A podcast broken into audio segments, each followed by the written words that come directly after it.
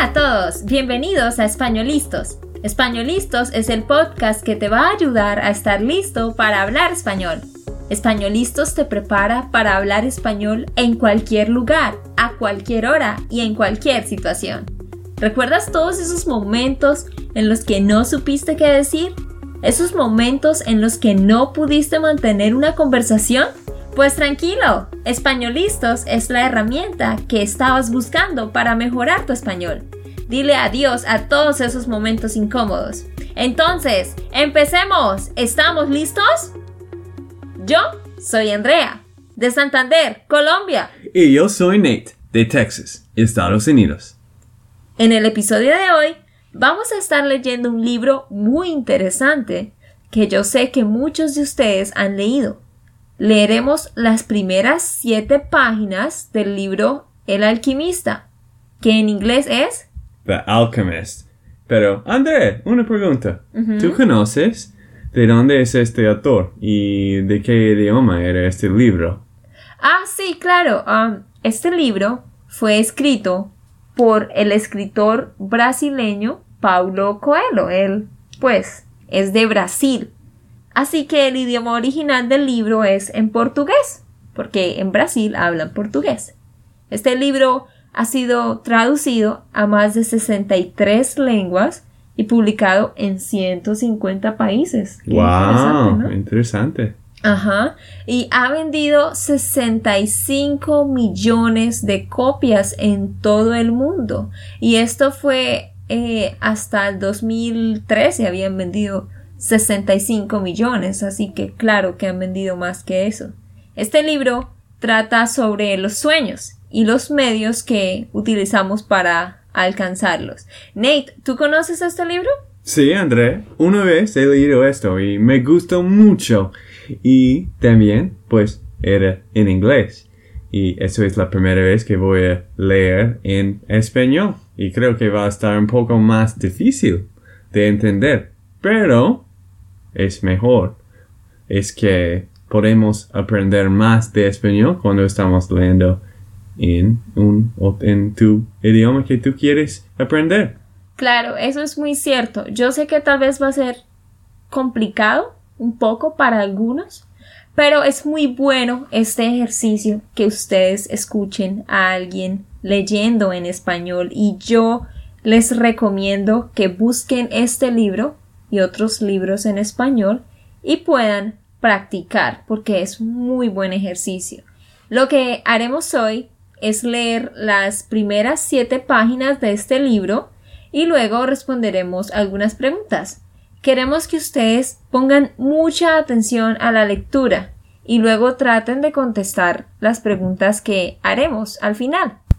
En el siguiente episodio leeremos un poco más de este libro, así que no olviden chequear el siguiente episodio. Ok, André, empecemos.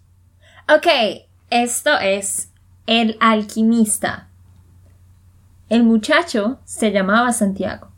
Comenzaba a oscurecer cuando llegó con su rebaño frente a una vieja iglesia abandonada.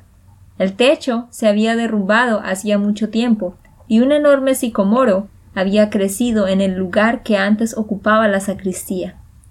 Decidió pasar allí la noche. Hizo que todas las ovejas entrasen por la puerta en ruinas y luego colocó algunas tablas de manera que no pudieran huir durante la noche. No había lobos en aquella región, pero cierta vez una se había escapado por la noche, y él se había pasado todo el día siguiente buscando a la oveja prófuga. Extendió su chaqueta en el suelo y se acostó, usando el libro que acababa de leer como almohada. Recordó, antes de dormir, que tenía que comenzar a leer libros más gruesos. Se tardaba más en acabarlos y resultaban ser almohadas más confortables durante la noche. Aún estaba oscuro cuando se despertó.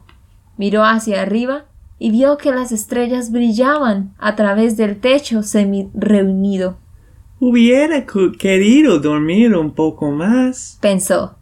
Había tenido el mismo sueño que la semana pasada y otra vez se había despertado antes del final. Se levantó y tomó un trago de vino. Después cogió el callado y empezó a despertar a las ovejas que aún dormían.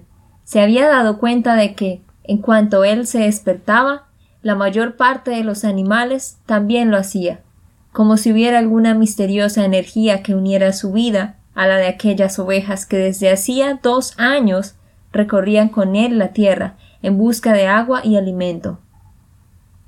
Ya se han acostumbrado tanto a mí que conoce mis horarios, dijo en voz baja. Reflexionó un momento y pensó que también podía ser lo contrario, que fuera él quien se hubiese acostumbrado al horario de las ovejas. Algunas de ellas, no obstante, tardaban un poco más en levantarse. El muchacho las despertó una por una con su callado, llamando a cada cual por su nombre. Siempre había creído que las ovejas eran capaces de entender lo que él les decía. Por eso, de vez en cuando les leía fragmentos de los libros que le habían impresionado, o les hablaba de la soledad y de la alegría de un pastor en el campo, o les comentaba las últimas novedades que veía en las ciudades por las que solía pasar. En los dos últimos días, sin embargo, el asunto que le preocupaba no había sido más que uno la hija del comerciante que vivía en la ciudad a donde llegaría dentro de cuatro días. Solo había estado allí una vez, el año anterior. El comerciante era dueño de una tienda de tejidos, y le gustaba presenciar siempre el esquileo de las ovejas para evitar facilitaciones. Un amigo le había indicado la tienda, y el pastor llevó allí sus ovejas. Necesito vender lana, le dijo al comerciante. La tienda del hombre estaba llena, y el comerciante rogó al pastor que esperase hasta el atardecer. El muchacho se sentó en la acera de enfrente de la tienda y sacó un libro de su zurrón. No sabía que los pastores fueran capaces de leer libros, dijo una voz femenina a su lado. Era una joven típica de la región de Andalucía, con sus cabellos negros y lisos y unos ojos que recordaban vagamente a los antiguos conquistadores moros. Es porque las ovejas enseñan más que los libros, respondió el muchacho. Se quedaron conversando durante más de dos horas. Ella le contó que era hija del comerciante y le habló de la vida en la aldea, donde cada día era igual que el anterior. El pastor le habló de los campos de Andalucía, y sobre las últimas novedades que había visto en las ciudades que había visitado. Estaba contento por no tener que conversar siempre con las ovejas. ¿Cómo aprendiste a leer? le preguntó la moza en un momento dado. Como todo el mundo, repuso el chico. Yendo a la escuela. Y si sabes leer, ¿por qué no eres más que un pastor? El muchacho dio una disculpa cualquiera para no responder a aquella pregunta. Estaba seguro de que la muchacha jamás lo entendería. Siguió contando sus historias de viaje, y los ojillos moros se abrían y se cerraban de espanto y sorpresa. A medida que transcurría el tiempo, el muchacho comenzó a desear que aquel día no se acabase nunca, que el padre de la joven siguiera ocupado durante mucho tiempo y le mandase esperar tres días. Se dio cuenta de que estaba haciendo algo que nunca antes había sentido las ganas de quedarse a vivir en una ciudad para siempre. Con la niña de los cabellos negros, los días nunca serían iguales. Pero el comerciante finalmente llegó y le mandó esquilar cuatro ovejas. Después le pagó lo estipulado y le pidió que volviera al año siguiente. Ahora faltaba apenas cuatro días para llegar nuevamente a la misma aldea. Estaba emocionado y al mismo tiempo se sentía inseguro. Tal vez la chica ya lo hubiera olvidado. Por allí pasaban muchos pastores para vender lana.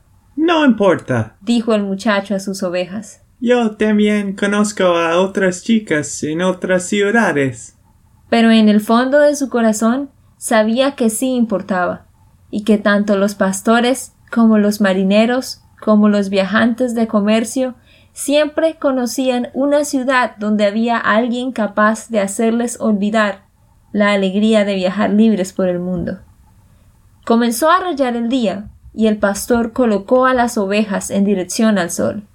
Ellas nunca necesitan tomar una decisión, pensó. Quizá por eso permanecen siempre tan cerca de mí. La única necesidad que las ovejas sentían era la del agua y la de la comida. Mientras el muchacho conociese los mejores pastos de Andalucía, ellas continuarían siendo sus amigas. Aunque los días fueran todos iguales, con largas horas arrastrándose entre el nacimiento y la puesta del sol, aunque jamás hubieran leído un solo libro en sus cortas vidas y no conocieran la lengua de los hombres que contaban las novedades en las aldeas, ellas estaban contentas con su alimento, y eso bastaba. A cambio, ofrecían generosamente su lana, su compañía y de vez en cuando su carne. Sí, hoy me volviera un monstruo y decidiese matarlas, una por una. Ellas solo se darían cuenta cuando casi todo el rebaño hubiese sido exterminado. Pensó el muchacho. ¿Por qué confían en mí y olvidaron de confiar en su propio instinto? ¿Solo porque las llevo hasta el agua y la comida? El muchacho comenzó a extrañarse de sus propios pensamientos. Quizá la iglesia, con aquel sicomoro creciendo dentro, estuviese embrujada. Había hecho que soñase el mismo sueño por segunda vez, y le estaba provocando una sensación de rabia contra sus compañeras, siempre tan fieles. Bebió un nuevo trago del vino que le había sobrado de la cena la noche anterior y apretó contra el cuerpo su chaqueta. Sabía que dentro de unas horas, con el sol alto, el calor sería tan fuerte que no podría conducir a las ovejas por el campo. Era la hora en que toda España dormía en verano. El calor se prolongaba hasta la noche, y durante todo ese tiempo él tenía que cargar con la chaqueta. No obstante, cuando pensaba en quejarse de su peso, siempre se acordaba de que gracias a ella no había sentido frío por la mañana. Tenemos que estar siempre preparados para las sorpresas del tiempo, pensaba entonces, y se sentía agradecido por el peso de la chaqueta. La chaqueta tenía una finalidad, y el muchacho también. En dos años de recorrido por las planicies de Andalucía, ya se conocía de memoria todas las ciudades de la región, y esta era la gran razón de su vida viajar. Estaba pensando en explicar esta vez a la chica por qué un simple pastor sabe leer. Había estado los dieciséis años en un seminario. Sus padres querían que él fuese cura, motivo de orgullo para una simple familia campesina que apenas trabajaba para conseguir comida y agua, como sus ovejas. Estudió latín, español y teología, pero desde niño soñaba con conocer el mundo, y esto era mucho más importante que conocer a Dios y los pecados de los hombres. Cierta tarde, al visitar a su familia, se había armado de valor y le había dicho a su padre que no quería ser cura, quería viajar. Hombres de todo el mundo pasaron por esta aldea, hijo, dijo su padre. Vienen en busca de cosas nuevas, pero continúan siendo las mismas personas. Van hasta la colina para conocer el castillo y opinan que en el, en el pasado era eh, mejor que el presente. Pueden tener los cabellos rubios o la piel oscura pero son iguales que los hombres de nuestra aldea. Pero yo no conozco los castillos de las tierras de donde ellos vienen, replicó el muchacho. Esos hombres, cuando conocen nuestros campos y nuestras mujeres, dicen que les gustaría vivir siempre aquí. Continuó el padre. Quiero conocer a las mujeres y las tierras de donde ellos vinieron, dijo el chico, porque ellos nunca se quedan por aquí. Los hombres traen el bolsillo lleno de dinero, insistió el padre. Entre nosotros, solo los pastores viajan. Entonces, ¿seré pastor? El padre no dijo nada más. Al día siguiente le dio una bolsa con tres antiguas monedas de oro españolas. Las encontré un día en el campo. Iban a ser tu dote para la iglesia. Compra tu rebaño y recorre el mundo hasta que aprendas que nuestro castillo es el más importante y que nuestras mujeres son las más bellas. Y lo bendijo. En los ojos del padre, él leyó también el deseo de recorrer el mundo, un deseo que aún persistía, a pesar de las decenas de años que había intentado sepultarlo con agua, comida y el mismo lugar para dormir todas las noches.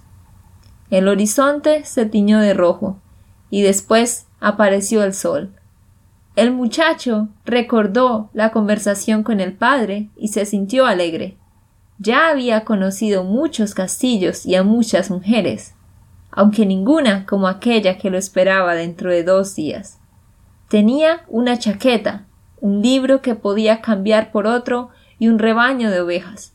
Lo más importante, sin embargo, era que cada día realizaba el gran sueño de su vida, viajar. Cuando se cansara de los campos de Andalucía, podía vender sus ovejas y hacerse marinero. Cuando se cansara del mar, ya habría conocido muchas ciudades, a muchas mujeres y muchas oportunidades de ser feliz. No entiendo cómo buscan a Dios en el seminario, pensó mientras miraba el sol que nacía siempre le era posible, buscaba un camino diferente para recorrer. Nunca había estado en aquella iglesia antes, a pesar de haber pasado tantas veces por allí. El mundo era grande e inagotable, y si él dejara que las ovejas le guiaran apenas un poquito, iba a terminar descubriendo más cosas interesantes. El problema es que ellos no se dan cuenta de que están haciendo caminos nuevos cada día. No perciben que los pastos cambian, que las estaciones son diferentes, porque solo están preocupadas por el agua y la comida. Quizá suceda lo mismo con todos nosotros. pensó el pastor. Hasta conmigo, que no pienso en otras mujeres desde que conocí a la hija del comerciante. Miró al cielo y calculó que llegaría a Tarifa antes de la hora del almuerzo. Allí podría cambiar su libro por otro más voluminoso, llenar la bota de vino y afeitarse y cortarse el pelo. Tenía que estar bien para su encuentro con la chica, y no quería pensar en la posibilidad de que otro pastor hubiera llegado antes que él, con más ovejas, para pedir su mano es justamente la posibilidad de realizar un sueño lo que hace que la vida sea interesante. reflexionó mientras miraba de nuevo el cielo y apretaba el pasto. Acababa de acordarse de que en Tarifa vivía una vieja capaz de interpretar los sueños, y él había tenido un sueño repetido aquella noche. La vieja condujo al muchacho hasta un cuarto en el fondo de la casa, separado de la sala por una cortina hecha con tiras de plástico de varios colores. Dentro había una mesa, una imagen del Sagrado Corazón de Jesús y dos sillas. La vieja se sentó y le pidió a él que hiciese lo mismo. Después le cogió ambas manos y empezó a rezar en voz baja. Parecía un rezo gitano el muchacho ya había encontrado a muchos gitanos por el camino. Los gitanos viajaban y sin embargo no cuidaban ovejas. La gente decía que su vida se basaba en enseñar a los demás. También decían que tenían un pacto con los demonios y que raptaban criaturas para tenerlas como esclavas en sus misteriosos campamentos. De pequeño siempre había tenido mucho miedo de que lo raptaran los gitanos, y ese temor antiguo revivió mientras la vieja le sujetaba las manos. Pero, tiene la imagen del Sagrado Corazón de Jesús. Pensó, procurando calmarse. No quería que sus manos empezaran a temblar y la vieja percibiese su miedo. Rezó un Padre Nuestro en silencio. ¡Qué interesante! Dijo la vieja sin apartar los ojos de la mano del muchacho, y volvió a guardar silencio. El chico se estaba poniendo nervioso. Sin poder impedirlo, sus manos empezaron a temblar, y la vieja se dio cuenta. Él las retiró rápidamente. No he venido aquí para que me lean las manos, dijo, ya arrepentido de haber entrado en aquella casa. Pensó por un momento que era mejor pagar la consulta e irse de allí sin saber nada. Le estaba dando demasiada importancia a un sueño repetido. Tú has venido a saber de sueños, respondió la vieja. Y los sueños son el lenguaje de Dios. Cuando Él habla el lenguaje del mundo, yo puedo interpretarlo. Pero si habla el lenguaje de tu alma, solo tú podrás entenderlo. Y yo te voy a cobrar la consulta de cualquier manera. ¿Otra truco? pensó el muchacho. Sin embargo, decidió arriesgarse. Un pastor corre siempre el riesgo de los lobos o de la sequía, y eso es lo que hace que el oficio de pastor sea más excitante. Tuve el mismo sueño dos veces seguidas, explicó. Soné que estaba en, el, en un prado con mis ovejas cuando aparecía un niño y empezaba a jugar con los animales. No me gusta que molesten a mis ovejas porque se asusten de los extraños. Pero los niños siempre consiguen tocar a los animales sin que ellos se asusten. No sé por qué. No sé cómo pueden saber los animales la edad de los seres humanos. Vuelve a tu sueño, ordenó la vieja. Tengo una olla en el fuego. Además, Tienes poco dinero y no puedes comprar todo mi tiempo. El niño siguió jugando con las abejas durante algún tiempo. Continuó el muchacho, un poco presionado. Y de repente me cogía de la mano y me llevaba hasta la pirámides de Egipto. El chico esperó un poco para ver si la vieja sabía lo que eran las pirámides de Egipto. Pero la vieja continuó callada.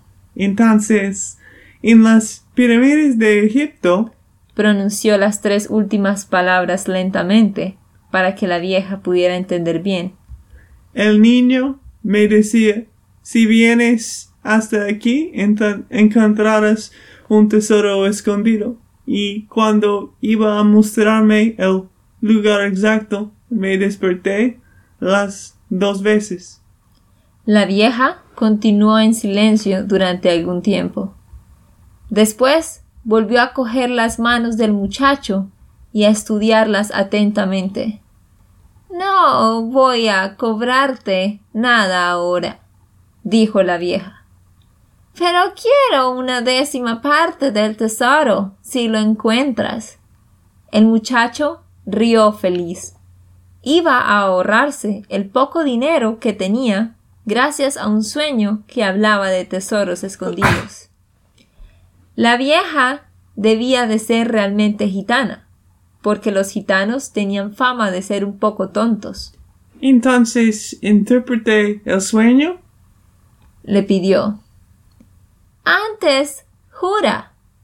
Júrame que vas a dar la décima parte de tu tesoro a cambio de lo que voy a decirte. El chico juró. La vieja le pidió que repitiera el juramento mirando la imagen del Sagrado Corazón de Jesús. Es un sueño del lenguaje del mundo, dijo ella. Puedo interpretarlo, aunque es una interpretación muy difícil. Por eso creo que merezco mi parte en tu hallazgo. He aquí la interpretación. Tienes que ir hasta las pirámides de Egipto. Nunca oí hablar de ellas, pero si fue un niño el que te las mostró, es porque existen. Allí encontrarás un tesoro que te hará rico. El muchacho se quedó sorprendido y después irritado.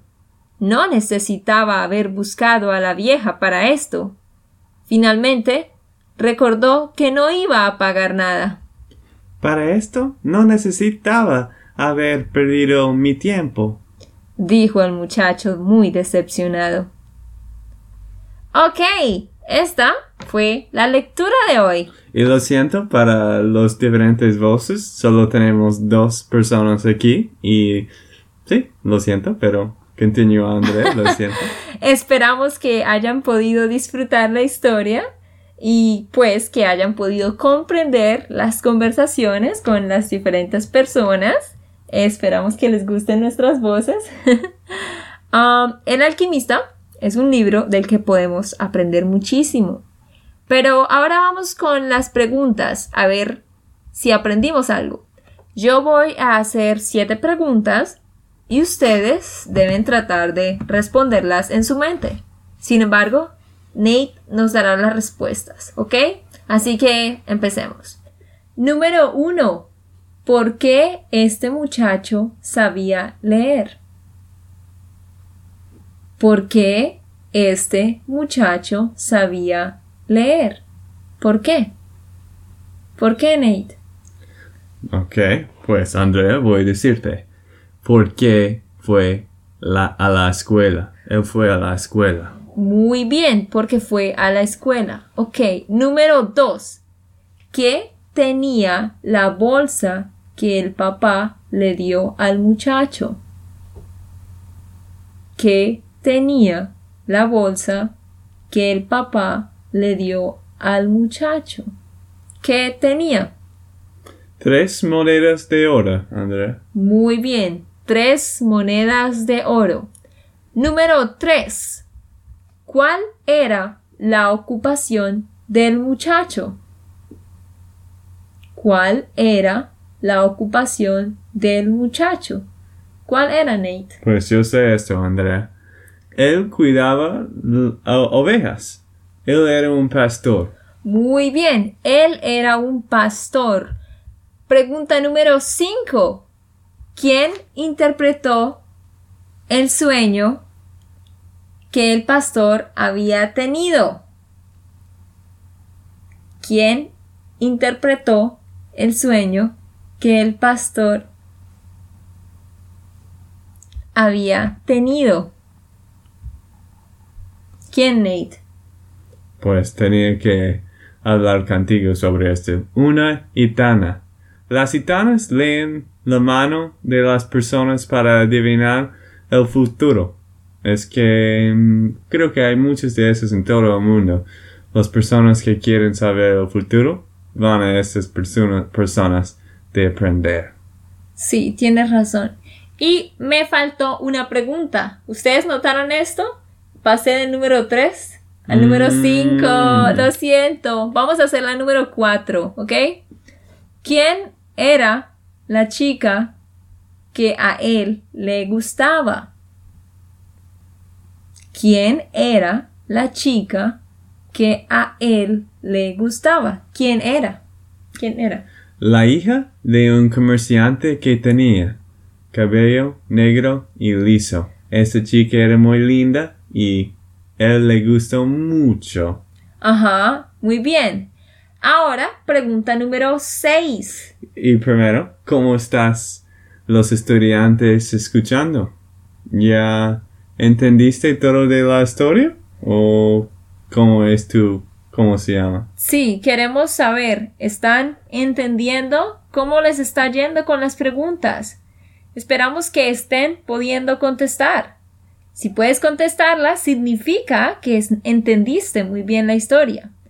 Ok, pregunta número 6. ¿Qué soñó el muchacho? ¿Qué soñó el muchacho.